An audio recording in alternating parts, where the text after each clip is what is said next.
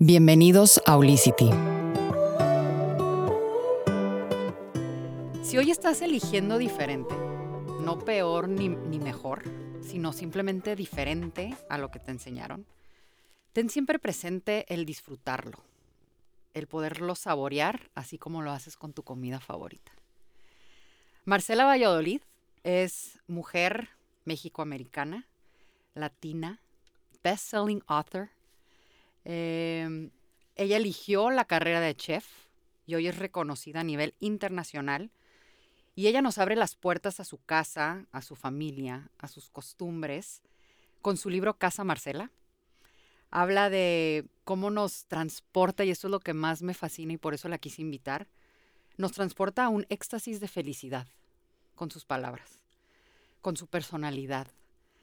Eh, cuando la escuchamos hablar de sus recetas, de tus decisiones, de tu trayectoria, de verdad prendes una chispa en una comunidad para empoderar a las mujeres cuando dejas claro tus ideales, claro tu filosofía de vida y más que nada cuando te las llegan a cuestionar, que eso es algo de admirar. Hoy se introduce al mundo de los niños latinos. ¿Eh? Felicidades. Eh, nos presenta a, pues a la comunidad el primer libro bilingüe de cocina para niños. Ella ha estado, es figura pública al final del día, ha estado en la televisión, ha estado dentro de, una revista que se llama Bon Appetit, donde empezó su trayectoria. Ha estado en programas como Mexican Made Easy, Relatos con Sabor, eh, nominada al Emmy. Ha estado en The Kitchen como, como juez, ¿verdad, Marcela? Sí. No, en The Kitchen era, era conductora. Co-host. Co-host, ajá. Eh, Best Baker in America. Ahí era. Ahí sí juez. estuviste de, de juez. Exacto. Eh, y más que nada, pues es mamá, tiene una pareja eh, a la cual se ve que sigue enamorada de, de él. Adiós, gracias. Este, y muchas gracias por estar aquí con nosotros. Gracias por, En Olicity, Marcela. por tan generosa introducción. A veces, a veces ocupa uno hasta escuchar de otra persona para decir, ay, sí he hecho cosas Ay, padres. divino. ¿Sabes cómo? O sea, uno que soy humano como todos y hay veces que me despierto y digo, it's not enough. No. Tengo que hacer más, tengo que hacer más, tengo, I have to prove myself. Soy media, hablo en inglés y en español, me presentaste como me- mexicoamericana, es mi verdad. Ajá. Pero definitivamente parte en el proceso que estoy ahorita es este sentirme orgullosa de lo que se ha logrado, porque me ha costado muchísimo trabajo y siempre ser humilde ¿no? en el proceso, pero me ha costado trabajo adueñarme de mis éxitos Claro. y decir, sí, hubo mucho trabajo, hubo mucho sacrificio, hubo mucho dolor, mucha pérdida de relaciones, mucha, em, mucha disciplina y mucha entrega, ¿me entiendes? Para llegar, para llegar. Claro. Y, y, y es difícil de repente tomar un momento para, para abrazarte y decir, good job, Marcela. Ujú. Más o menos ahí vas. Sí, sí. Más te- o menos. Y creo que como mujeres no nos permitimos eso, ¿no? Claro. Como mamá, deja tú como profesionista, de ver a un hijo sano y vivo. Como que lo damos como por hecho de que it's my duty, Exacto, ¿no? exacto. Y se nos olvida toda la chamba que conlleva todo lo que hacemos como mujeres. Y Exactamente. de tomarnos un momento de vernos en el espejo y decir, "Mm, good job, Claro. muy bien.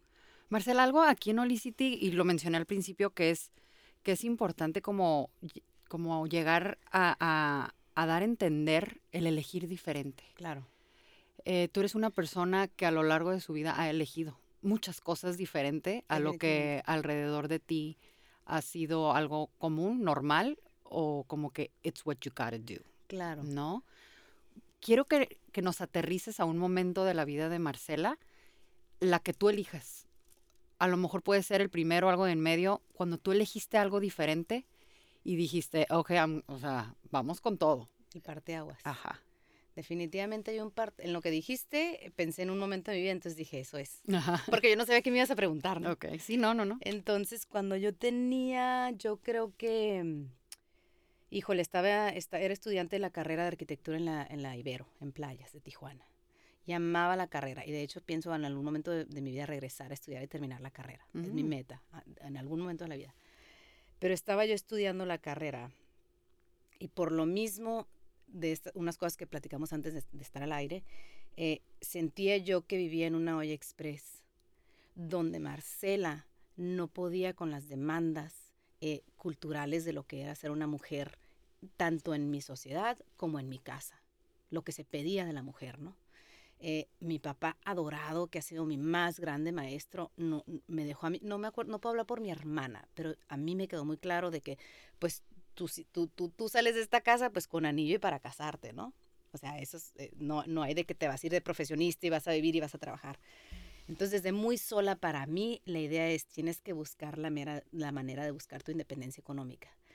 Y, y, un, y un bonito sábado en la noche, cuando tenía yo creo que 17, 18 años, ya tenía carro que me habían dado mis lindos padres. Agarré todas mis chivas, les dije muchas gracias por todo y me fui a Los Ángeles a buscar trabajo y a buscar vida. Y regresé, fui a la escuela, hubo muchos movimientos, pero ahí se tomó la decisión que dije yo, ya no puedo más.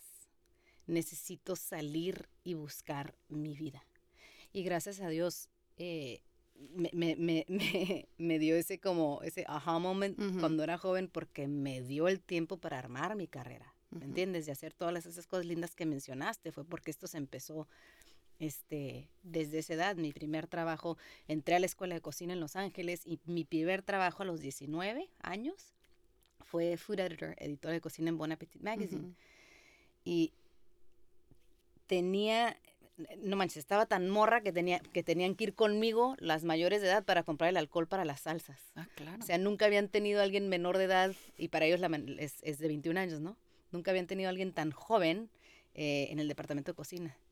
Entonces, todo esto, gracias a, o sea, por más que digas, bueno, es que me sentí, eh, viví una cosa que no era hermosa en Tijuana, o cultural, o mi papá, o lo que tú quieras, pues fueron mis maestros. Todos esos momentos, todas esas personas, toda esa situación cultural fue lo que me impulsó y dijera, no, esto no es para mí. A lo mejor es, no, no juzgo, no juzgo para nada, pero mi cuerpo entero sabía que yo tenía que ir a buscar otras cosas.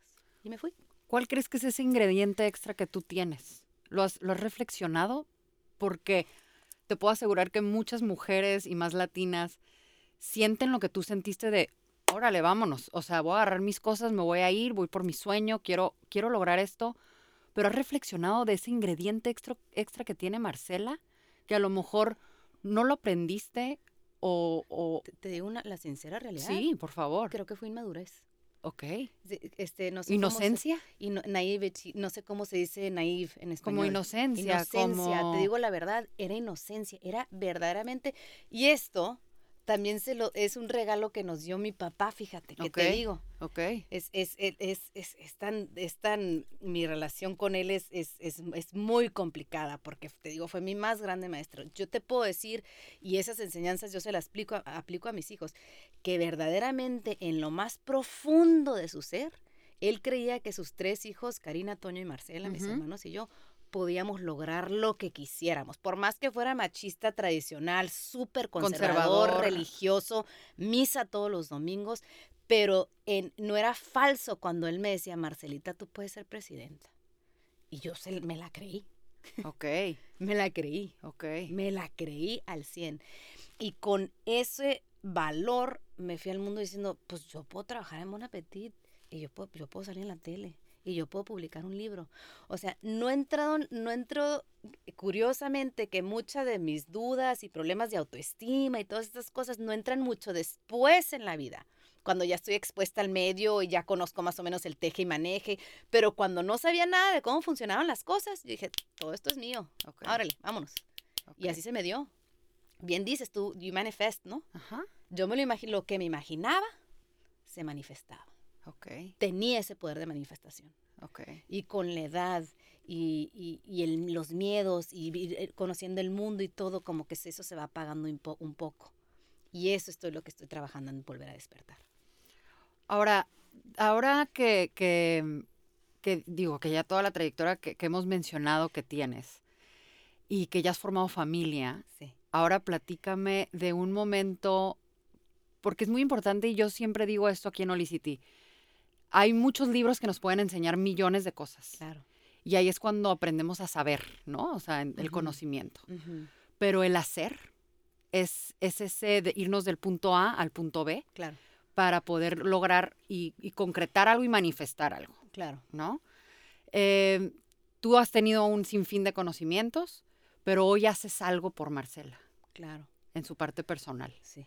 ¿Qué haces por Marcela? Que a lo mejor lo sabías que lo tenías que hacer y ay, ay, ahí me trae, ¿no? O sea, ahí lo traigo. ¿Qué Claro. es lo que haces hoy por ella? Es que sabes que uno, uno se tiene que regresar, ¿no? Y uno tiene que saber que todo lo que vivimos e- es parte del camino, es parte del proceso, ¿no?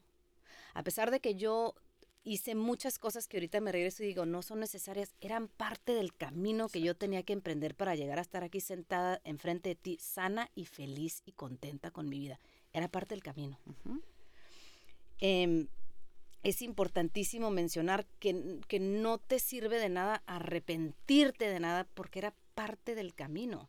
Pero definitivamente algo cambió en mí y no sé si es la edad, pues ya tengo, voy a cumplir 42, eh, no sé si es que quiero tener más energía, más vitalidad para mis hijos, eh, me quiero, quiero estar más sana, he, he- he padecido problemas de tiroide toda mi vida. Entonces definitivamente como que me tuve que hacer poquito para atrás y decir, ok, todas estas veces que tú últimamente te has sentido, y lo posteé el otro día, eh, el, el- el síndrome del impostor, el imposter syndrome. ¿verdad? Que en muchos de esos libros que tú mencionas te dicen, you have to power through. Si te sientes impostor, tú dale, tú dale, tú dale, fake it till you make it. Ujú.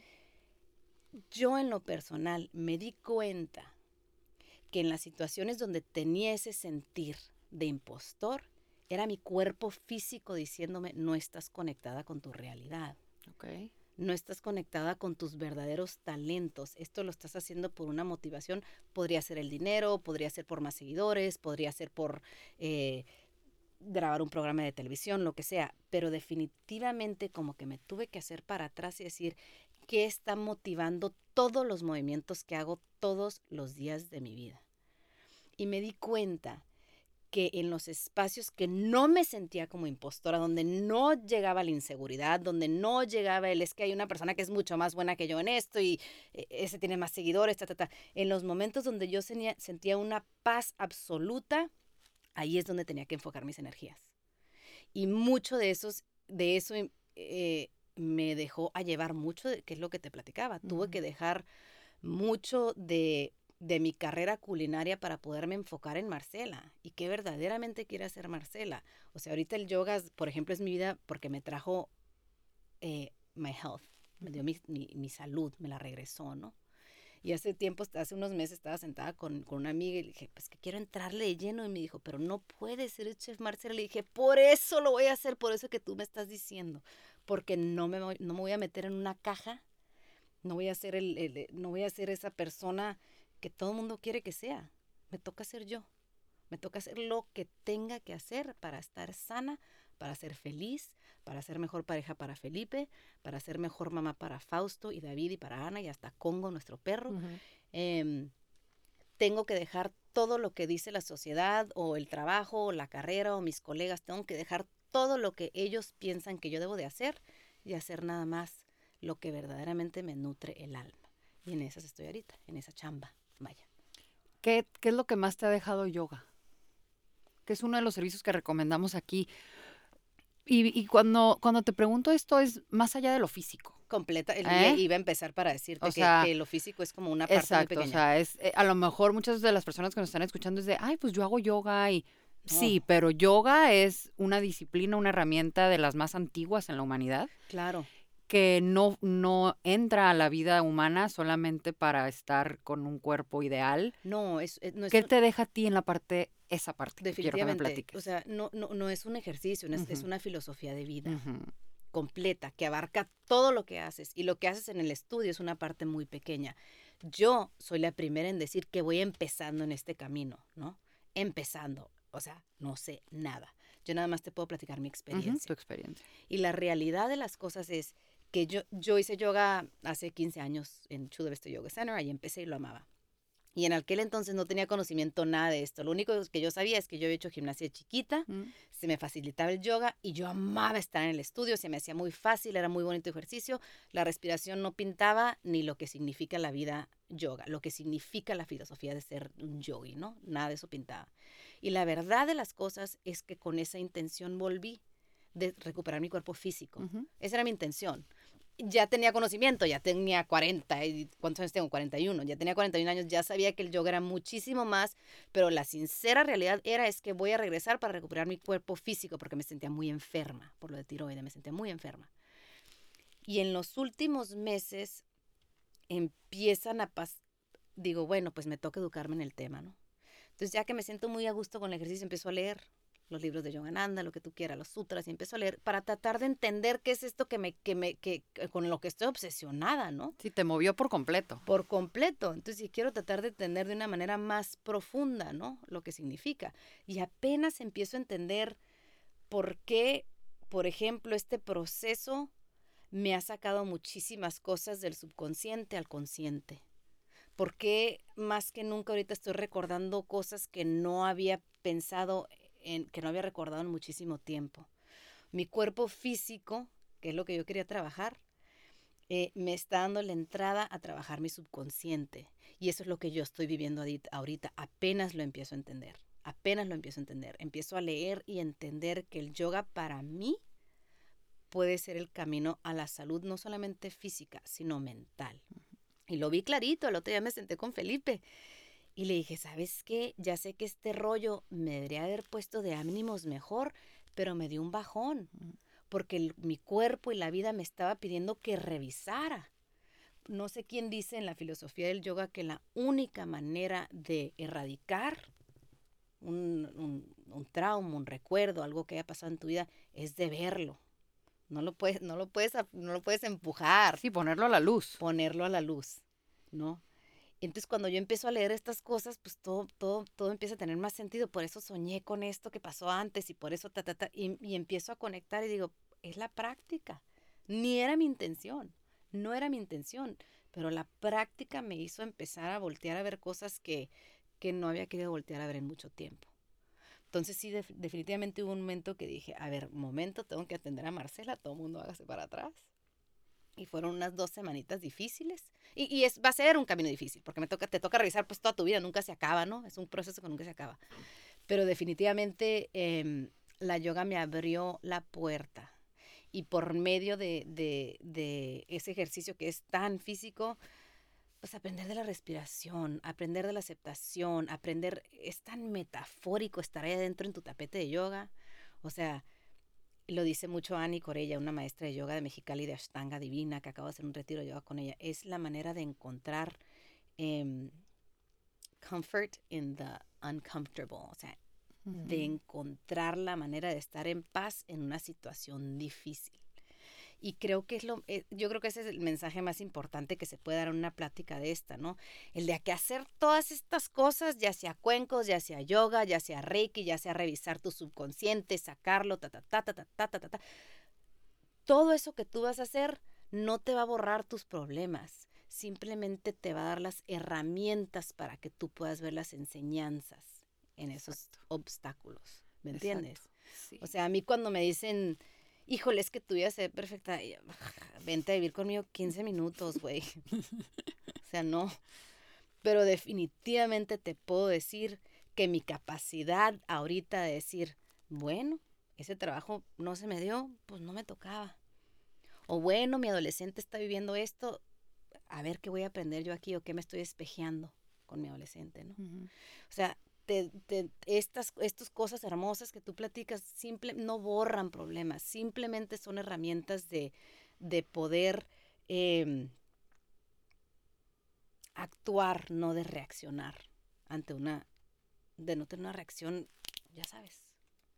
Programada. ajá, y de decir, ok, a ver qué es esto y, cómo lo podemos resolver y que yo creo que lo más bonito es llegar de, verdad, de verdad a decir ante toda situación, ah, que me toca aprender aquí, que tranquilo, porque pues wow, no quiere decir que ya estás bien zen, todavía me falta, pero yo creo que es eso.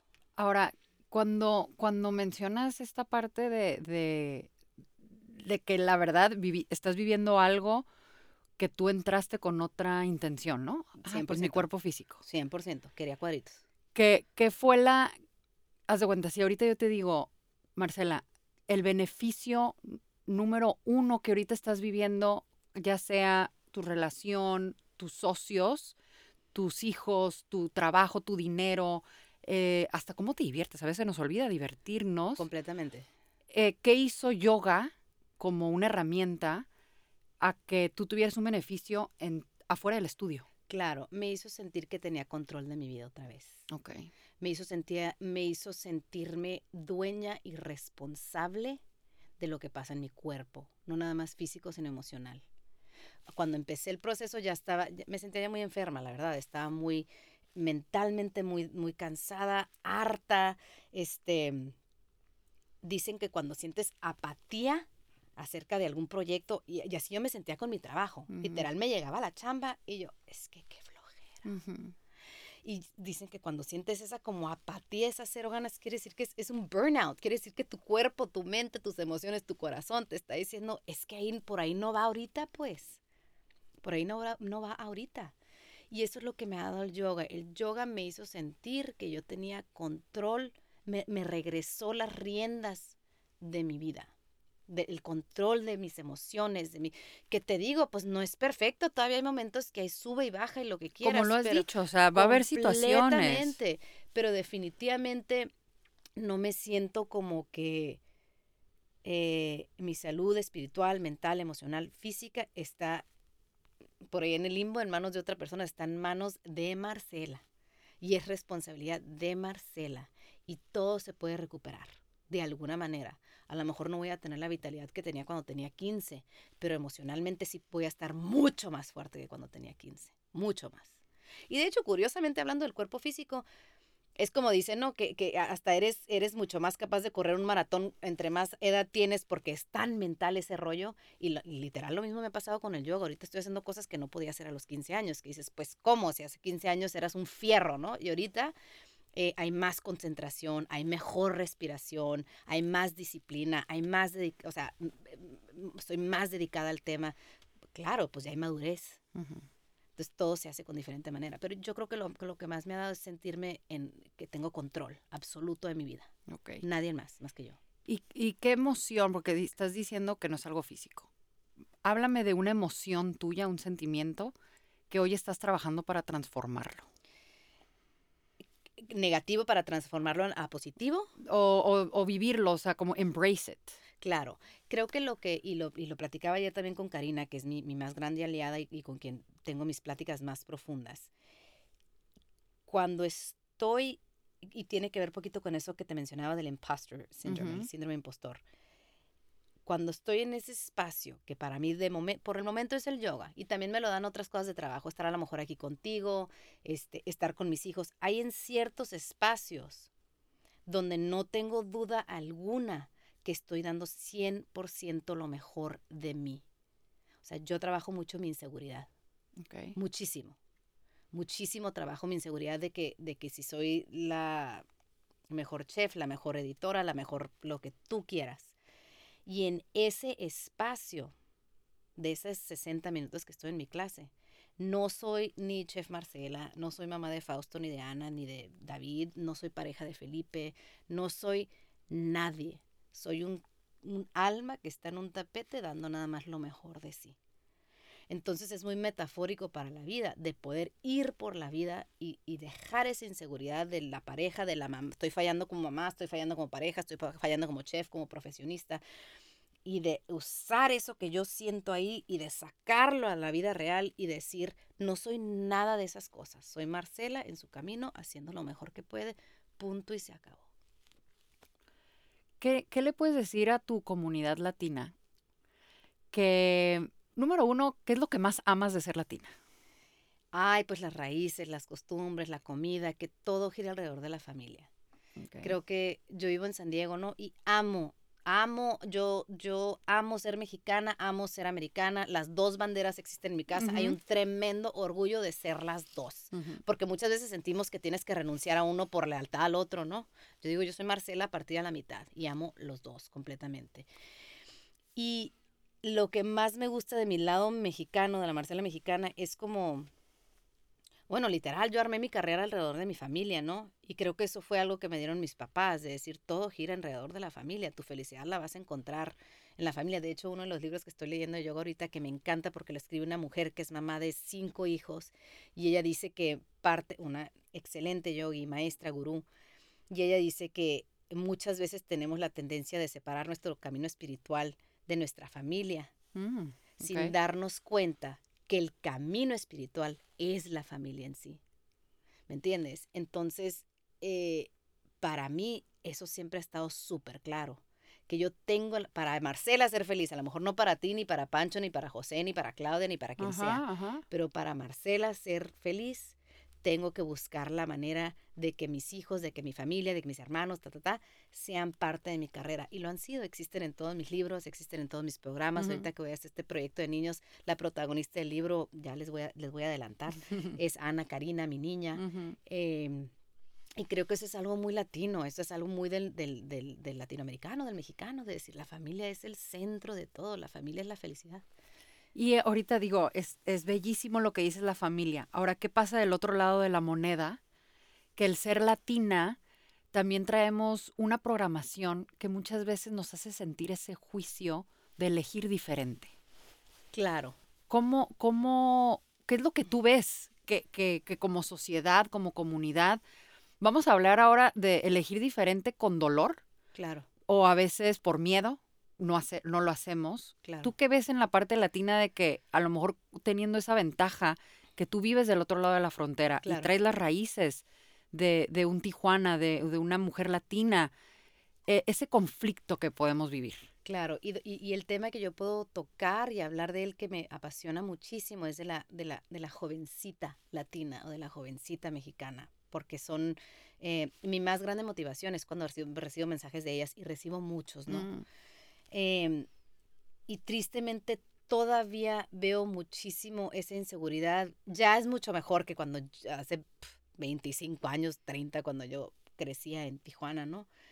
Pero definitivamente aún existe esta parte de la mujer, más que latina en Estados Unidos, la mexicana en México, más, la verdad, esa es nuestra realidad sí. de, de, de sentir que necesitas a un hombre em, para sobrevivir. Seguridad. Seguridad, así de sencillo. Y creo que esta onda de, de, de que son, son, son partners, son, de que somos iguales, el camino es que estamos emprendiendo debe ser el mismo, na- nadie va enfrente, nadie va atrás. Somos, híjole, compañeros de vida, socios de vida, partners. Y creo que todavía escucho muchísimo, lo platicábamos, el, híjole, le tengo que pedir permiso a mi marido. Ujú. Híjole, eh, pe- espérate, espérate, pero ¿por qué le vas a pedir permiso si tú quieres ir a...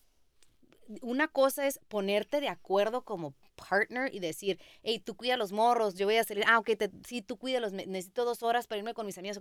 Una cosa es tener un diálogo y una comunicación y decir, somos parejos y hay que, pues hay responsabilidades en la casa, pues tampoco yo no me voy a ir seis meses a la India, ¿no? Sí, Me encantaría, si me puedo llevar a todos, pero no puedo, ¿no? Tengo responsabilidad, tengo niños. Y me siento con Felipe y lo platicamos, ahora tú te vas, ahora yo, ta, ta, ta. Pero creo que definitivamente aún existe, eh, está todavía muy marcado ese papel que tiene la mujer más que nada como madre de familia.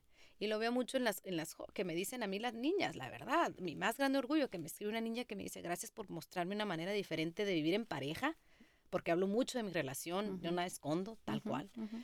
y, y, y de vivir como mamá, al mismo tiempo ser profesionista y no sentir culpabilidad al, al, al hacer los dos, al cumplir tu sueño, ¿no? Tiene que ver la manera, tiene que haber balance. Y la única manera de hacerlo es si tienes el apoyo de esa pareja. Yo le doy gracias a Dios todos los días por Felipe, porque en ningún momento siento que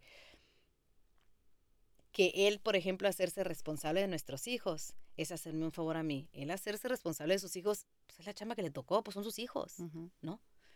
Entonces, en ningún momento siento como que eh, él me está haciendo un favor por cuidar a los niños, pues es el mismo favor que le estoy haciendo yo cuando él sale y bu- y busca sus sueños, que tiene muchos y grandes y son hermosos. Pero somos parejos en este camino. Y creo que eso sí me encantaría, lo veo muchísimo, te digo, en las jovencitas. El empoderamiento de la mujer, de la, de la chamaca, de la adolescente latina, es algo que me apasiona muchísimo, muchísimo. ¿Cómo, Ahora, ahorita le hablaste a las mujeres, pero como, como sociedad mexicana, ya yéndonos a, a la raíz mexicana, ¿qué crees que hace falta en el cambio para que también los hombres estén conscientes de esto? Es lo que somos como mamás para ellos. Empieza en casa y empieza con la mamá. Tristemente dicen que la mamá, que, que, que la mamá, este, es una de las herramientas más grandes para erradicar el machismo, porque nosotros somos las que des- des- permitimos que nos traten como nos traten, la verdad. Digo, todos son responsables, ¿no? La Sí, responsabilidad es Pero es muy papá clave y eso que estás diciendo. Pero o sea, la no es el hombre. Pues, o sea, es que, digo, si, la estamos influencia, hablando, cómo se ve, y, ¿no? si O sea, estamos, y, y si estamos aterrizados en un mundo real, donde Sí. en México los niños están con la mamá, claro, pues es la lo que mayoría del diciendo. tiempo, entonces, pues, ¿quién les, quién, qué escuela trae la criatura? Pues la que le enseña la mamá, ¿no?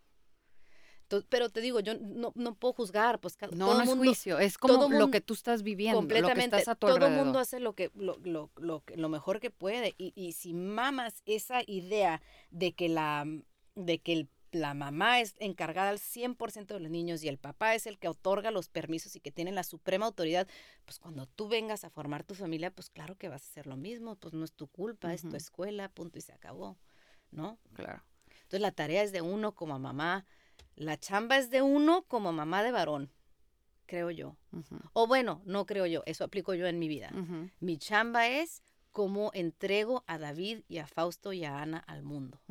Y nada más, no me toca juzgar de nada más, hablar de nada más. Me toca de, esos, de esas tres criaturas que Dios me entregó a mí y que ellos entiendan de manera espectacular que la mujer se respeta, se valora, hasta se venera y, y- y el hombre y la mujer son absolutamente parejos. Y lo que puede hacer el hombre puede hacer la mujer, punto y se acabó, no hay diferencia. Ahora, ¿el dinero qué efecto crees que tiene en todo esto? Tremendo, pues digo, el dinero es dinero y, y- es bien difícil. Todos tenemos diferentes caminos. Y, y qué chistoso que me preguntas, porque ayer también tuve esta conversación, es loco como pasa el universo. Me tardé yo un, un- un ratito en aceptar el apoyo económico de Felipe, por ejemplo, que es mi pareja, ¿no? Ajá, Y con ese hombre yo voy a, voy a morir, te lo digo, ah, de eso yo lo sé ajá. con todo, con cada célula de mi cuerpo. Pero me costó muchísimo trabajo eh, porque yo quería estar absolutamente segura que la única razón que yo estaba Felipe era porque amaba a Felipe. No porque me daba seguridad. Y créeme que hubo momentos bien tenebrosos porque yo estaba teniendo sus, sus bebés, ¿no? Y seguía trabajando. Cuando él me decía, no te preocupes, yo te apoyo, pero yo todavía tenía Fausto mucha responsabilidad económica, ¿me entiendes? Entonces, eh, todo, era, todo era mío. Todo, Mm, ese, todo ajá. ese rollo pasaba en mi cabeza, porque su apoyo lo he tenido siempre. Pero para Marcela poder soltar las riendas y decir, somos equipo, Éntrale conmigo. ajá. éntrale conmigo, me tardé. Me tardé. Y Dios es grande porque este hombre me conoce desde que tengo 19 años y sabe que me patina poquito el coco. Entonces dijo, le voy a dar su tiempecito.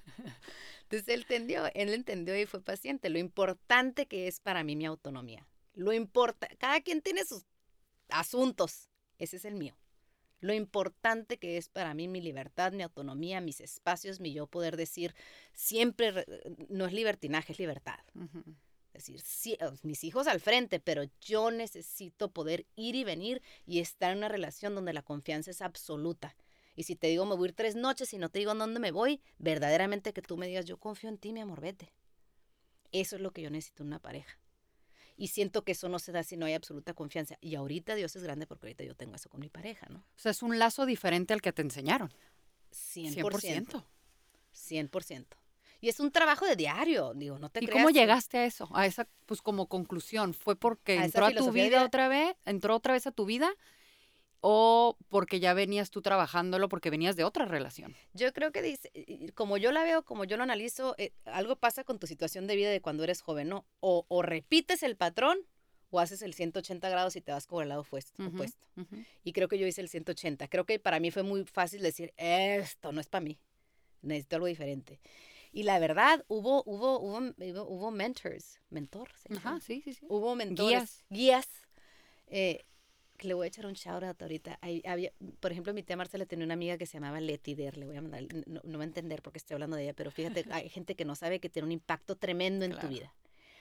Leti estaba casada con Mike, un americano.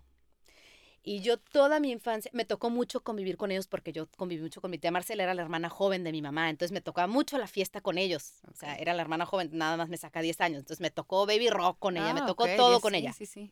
y sus amigos. Y yo veía todas las relaciones de pareja que eran muy el, el- el- el- el molde tradicional del hombre esto y la mujer esto y punto y se acabó.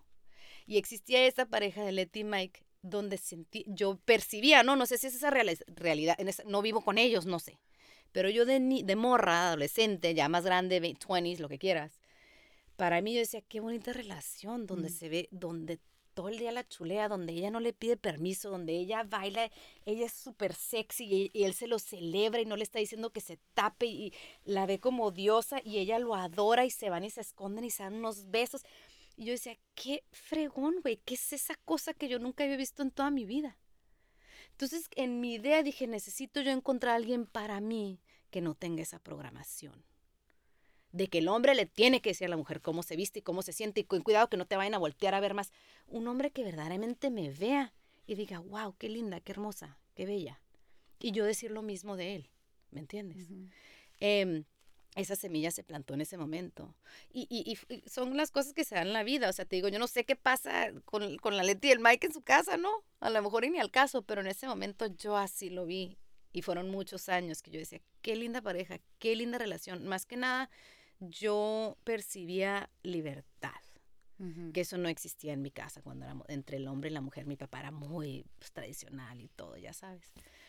Entonces así fue. así Y ahorita que, que dices eso, es el poder de la mente, ¿no? Porque independientemente que la realidad que tú estabas viendo era Claro, verdad o Son mentira, perspectivas. esto lo es te está despertando algo en ti que tu intuición, tu gut, Completamente. tu inner como espíritu te está diciendo, eso es eso que estás vibrando es algo que, que te mereces, que te corresponde. Completamente. Este, ¿cómo le hiciste caso a eso?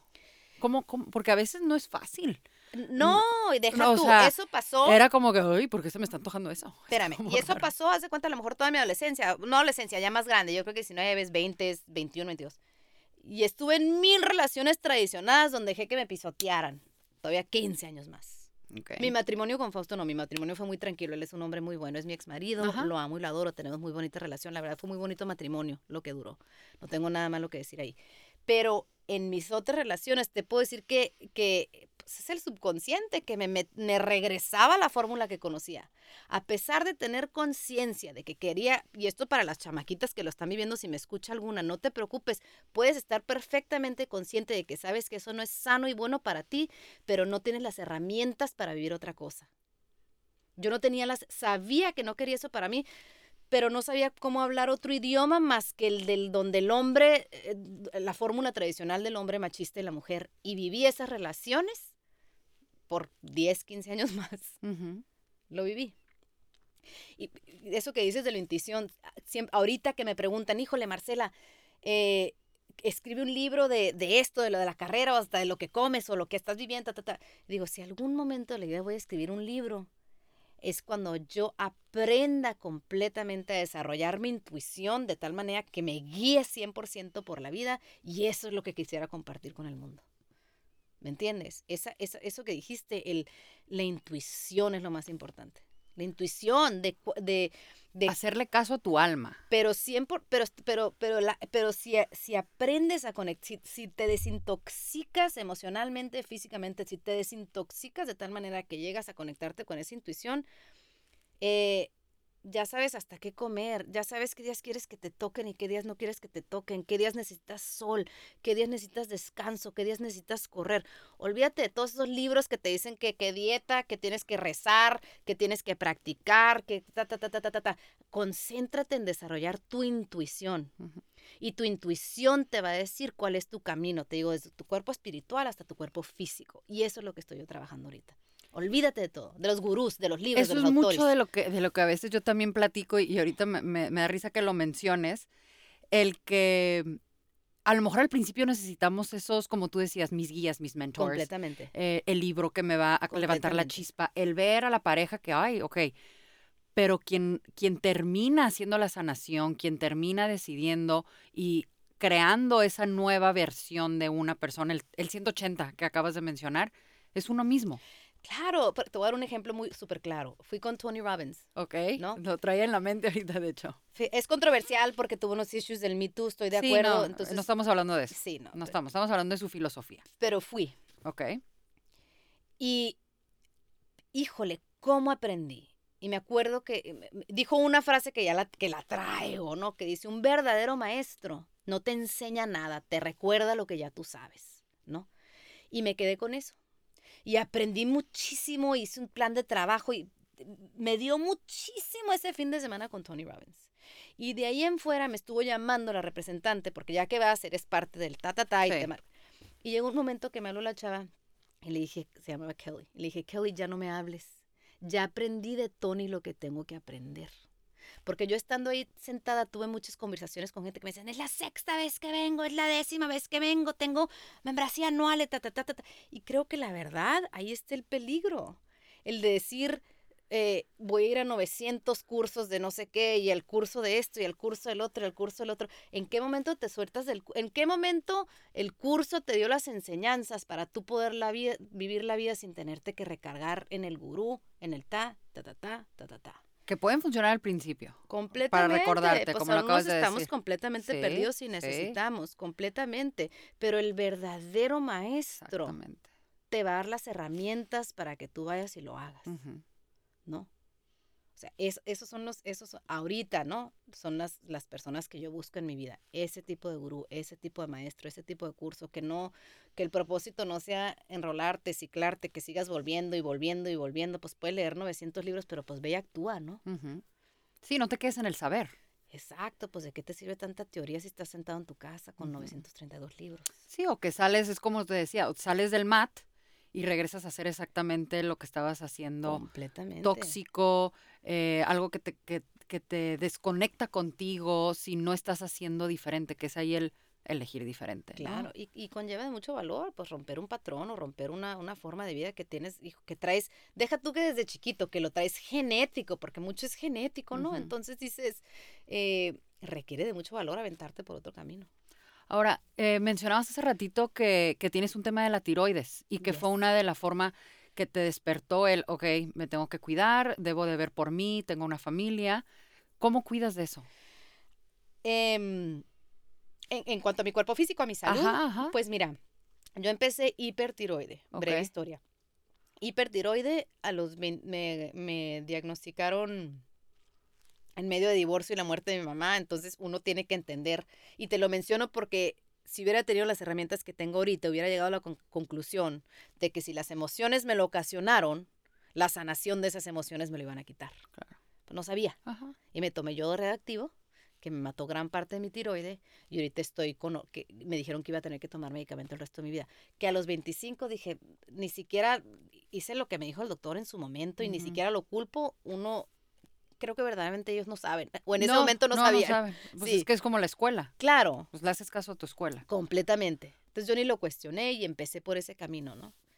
Eh, por si hay guerreras de tiroide allá afuera, lo que aprendí puta, 15 años después es que la pastilla es como el 10% de la sanación.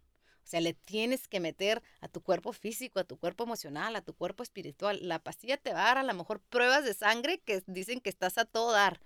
Pero tú llegas al doctor y le dices, pero todavía me siento súper mal, todavía sigo súper hinchada, se me sigue cayendo el cabello, mis altas y bajas son tremendas, un día lloro, otro día me río, pero mis, mis niveles salen bien. Mm. Pues así no era congruente para ti. No, pues dices, pues mis niveles también están bien, pero yo me sentía de la fregada. Hinchada, botagada, cansada y entre pues más edad, más se manifiestan los síntomas, ¿no? Este, y estaba en un, en un viaje de trabajo y en el viaje de trabajo me tocaba cocinar X, de- como, como siempre, ¿no? Y me toman una foto y me suben a la cuenta de, Insta- de Instagram de, de las personas del, con las que traba- estaba trabajando. Y veo la foto y digo, ¿quién es esa mujer? ¿Me entiendes? Sí. Eh, deja tú que me veía gorda, porque no podemos hablar de lo gordo y de lo flaco, porque eso no es, eso no, es- eso no te da valor como ser humano. Exacto. O sea, tú decías la salud, ¿cómo te veías? Enferma. Sí. No me veía gorda porque seguía haciendo la misma Ajá. talla. Estuviera yo loca de enseñarte esta foto y decirte esta persona está gorda porque gorda no estaba. Ajá. Me veía enferma. Me veía hinchada de los ojos, hinchada de mi, de mi centro, hinchada de las manos. Este, se me había caído, ya me creció otra vez un poco el cabello, ¿no? Eh, enferma, me veía enferma. Los ojos hinchados. Yo reconozco cuando no estoy bien por cómo se me ponen los ojos, por cómo se me ponen las manos, los anillos, el reloj. Enferma, estaba enferma. Y dije, pues si no le entro ahorita, pues ¿cuándo le voy a entrar? Y dijeras tú, pues nada más tengo un adolescente de 16, ¿no? Y luego ya se va a la universidad y me quedan otros dos. Entonces dije, si no le meto ahorita, y mi pareja, la ¿Y qué fue lo primero que cuestionaste acerca de cómo le voy a, cómo voy a cuidar esto de la pastilla que estoy tomando? ¿Cómo lo cuestionaste? ¿Que, que, fuiste curiosa al principio o realmente le entraste de lleno a...? No, la verdad, este camino para mí, la verdad, me hicieron esta radiación, ¿no? Y, al poco tiempo después, mi instinto, porque tampoco existía en aquel entonces, fue buscar una sanación holística. Fíjate, me fui con Anne Borok, una, una médica, una, una naturopath muy buena en Los Ángeles que ya falleció. Este, y no sé ni por qué, pero yo intuía desde aquel entonces que tenía que haber un camino fuera del medicamento, ¿no? Hace 17 años. ¿Se lo dijiste a alguien? Mi mamá y mi hermana fueron conmigo a ver a la doctora. Okay. Pero yo sabía que eso que yo sentía, o sea, a pesar de que me dijeran que mis niveles de sangre estaban bien, yo decía, no, algo no, no, no, esto no me está funcionando, no, no me siento bien. Y empecé con ella y vi muchísimos cambios. De hecho, cuando te hacen la radiación, no sé si sabes, pero cuando cruzas la línea, la frontera que cruzábamos diario, pasas? como traes radiación, activas sus alarmas. Ah. Y yo por seis meses me mandaba en inspección secundaria porque traía, no, no eran seis, perdón, eran tres por tres meses porque traía radiación en el cuerpo, fíjate, lo que no sabemos ni qué nos hacen. Ajá. Porque confiamos. Pero me ponían la pistolita, porque es una pistolita para mi radiación, y se me acercaba a la garganta. Fíjate que fue. Entre más me acercaban la pistolita a la garganta, más tronaba la pistolita, ¿no? Sí, claro. Y tenés que traer un papelito que dice el doctor, te dieron yo radioactivo y ya se la saben y te dejan pasar. Y fui con ella y al mes de seguir sus protocolos, dejó de sonar la campanita en la línea. ¿Qué protocolos te decía? Eran de comida, no me acuerdo, fue hace 17 años. pero definitivamente los jugos verdes, este, cómo sacar heavy metals de tu cuerpo, este, mucha suplementación, eh, todo un protocolo que seguí por varios meses y me sacó la radiación. Y luego, y luego llegó la vida, ¿no? Y el trabajo y esto y el otro y como que lo dejé y me sentí bien por un rato. Y luego como que me volví a sentir mal y me aventé crudo vegana por unos meses. Y como que me funcionó, pero... Ándele. Eh, me funcionó y, pero así estuve de que estira y afloje, estira y afloje. Y así ha sido mi vida. Y creo que también ese es buen mensaje que mandar, de, de, decirle a las personas que te escuchan, no te preocupes si te caes. Yo me he caído 90 veces de esta onda sana. Ajá. Y me vuelvo a subir. Sí, o, cambiar. Sí. No te preocupes. Es parte de tu camino. Mañana es otro día. Si tenías seis meses súper bien, súper sana, ta, ta, y ahora te comiste 32 pizzas, no te preocupes, mañana es otro día. Y así ha sido mi vida. Y ahorita ya tengo bastante rato muy aplicada, muy disciplinada, pero te digo, ya es otra edad, ya es otra conciencia, es otra madurez. Eh, ya tengo la disciplina para hacerlo. No, no, lo había tenido en mis 40 años en la Tierra. Ahorita lo tengo y espero que me dure. Y si no me dure, pues me caigo y me vuelvo a subir y no pasa nada. Como último, último detalle, Marcela, si ahorita se te aparece Marcela Valladolid a los 80. Sácate. ¿Eh? Em, ¿Qué crees que te diría? Em, good job, buddy. De verdad. De verdad, sí lo puedo ver ahorita. Sí lo puedo ver ahorita que, que en muchos momentos de mi vida me, me, y más ahorita más que nunca, nada más volteo para arriba y digo, nada más quiero hacer las cosas bien. Nada más quiero hacer las cosas bien por mi familia, por mis hijos, no quiero lastimar a nadie, quiero hacer las cosas bien, quiero hacer las cosas bien. Me he equivocado muchísimo en la vida, muchísimo. Pero sé que en el fondo, en realidad, eh, siempre me he tratado de preguntar o seguir el camino nada más de hacer, hacer como, como dice mi papá, te digo, mi más grande para esto, mi mm. maestro, nada más haz lo que tienes que hacer. Y sí me acuerdo en muchos momentos de mi vida, hasta cuando me he equivocado, en medio de, de la equivocación, decir, híjole, ¿cómo corriges esta estupidez que acabas de hacer? Entonces, no ser tan dura conmigo mismo y entender que muchos de, las, de los errores que he hecho en mi vida son eh, por patrones, enseñanzas, sufrimiento, El que sufre quiere hacer a los demás sufrir. Yo fui esa persona por, por en muchos instantes de mi vida. Y, y, y a los 80 creo que, que me estaría diciendo, le echaste ganas, hiciste lo mejor que pudiste. Y como decías al principio, a- a veces necesitas escuchar ese good job, buddy, Completamente. de afuera, ¿no? Completamente. Yo tengo, yo tengo a Felipe y a mi hermana, por ejemplo, Ajá. que constantemente me recuerdan. Ajá. Soy insegura, Ajá. Soy Sucede. insegura y a veces siento que todo mal y que podría estar haciendo más y que, que te digo, soy insegura, soy ser humano. Y creo que lo que te podemos aprender es que em, muchas veces dicen, vive tu, o sea, reconoce, como dices al principio, ¿no? Tráelo a la luz esa inseguridad en este caso, pero que no te siente en tu casa a hacer nada.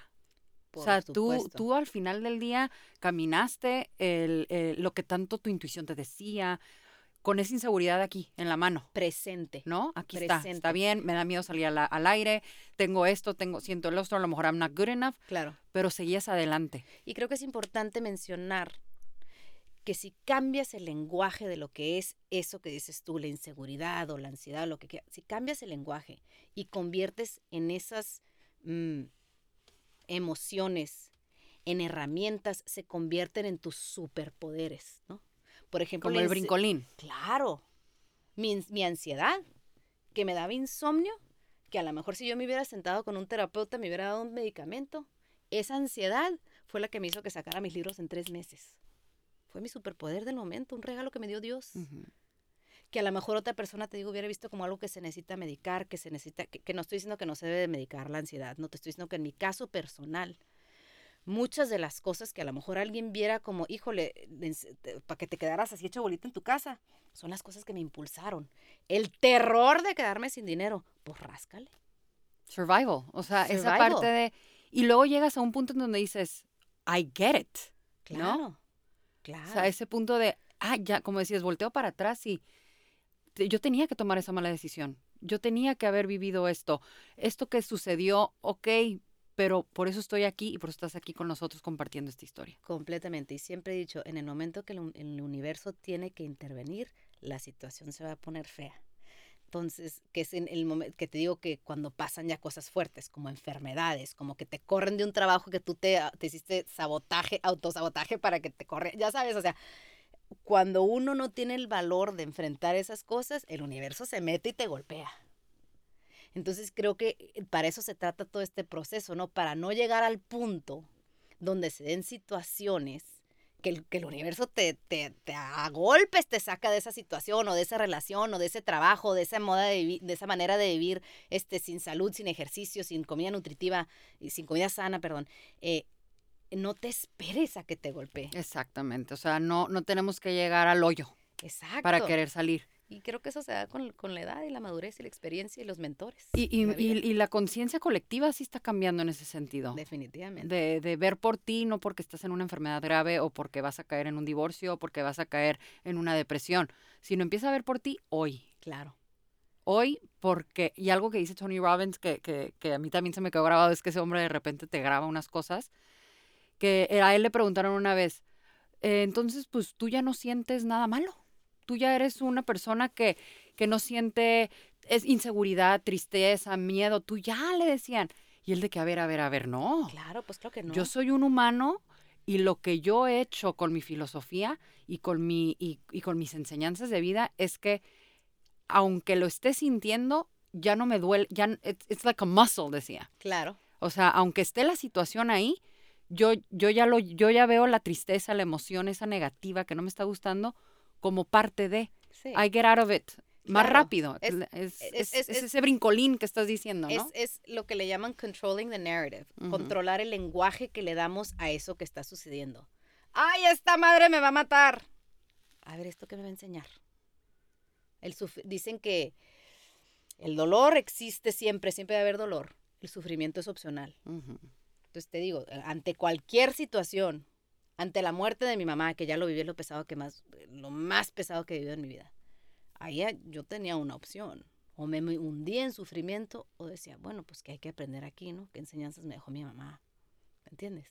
La verdad, pues uno escoge. Marcela, muchas gracias. De nada. ¿eh?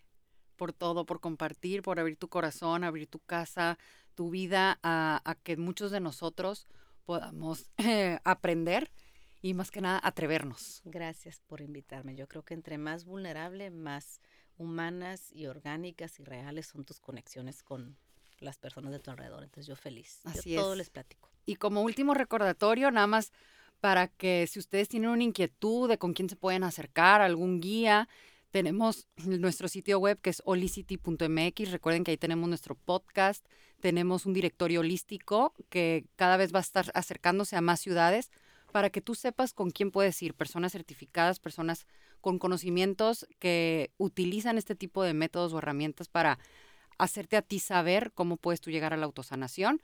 Y también tenemos la parte de nuestros artículos en donde tenemos expertos que se, que se informan y nos informan a todos nosotros acerca de los conocimientos que ellos tienen para tu mente, para tus emociones, para tu parte física y llegar a encontrar esa, esa salud que, que es más, más que nada un bienestar. Así que eh, no dudes en seguirnos en nuestras redes, SolicitMX, y pues muchas gracias por escucharnos y cada miércoles ya saben que aquí estamos con ustedes. Gracias, Marcela. Gracias. Mi nombre es Nicole Moreno Sad y es momento de descubrir lo que te mueve.